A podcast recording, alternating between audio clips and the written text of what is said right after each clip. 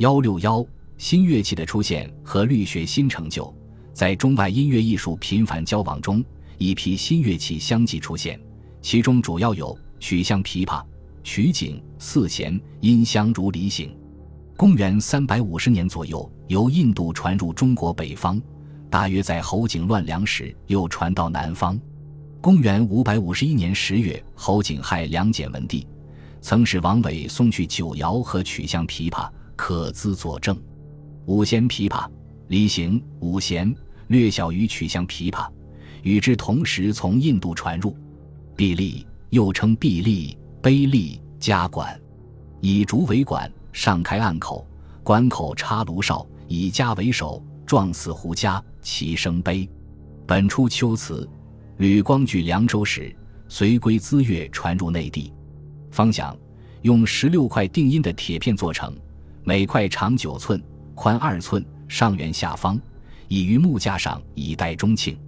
最初见于北周，锣北魏后期出现铜锣，称为打沙锣，来源不明，可能由西域或印度传入。钹一种铜制打击乐器，圆形，面稍凸，以绳贯之，相击以和乐。通典乐典说，铜钹亦为之铜盘，出西域或南蛮。南蛮国大者圆数尺，看来这是南北少数民族制造的乐器，南北朝时十分流行。兴即碰铃或碰钟，状如两杯，同志相碰发声。北魏时已经流行。打补一种单面鼓，开始出现于北魏。击琴南朝齐梁间著名音乐家柳韵创制，其制法是以管成弦，又以片竹乐而束之。使弦绷紧而声亮，举竹击之以为截取。南史柳运传说：常赋诗未就，以笔垂琴，作刻过，以金扣之，运精气哀韵，乃至为雅音。后传击琴自此始。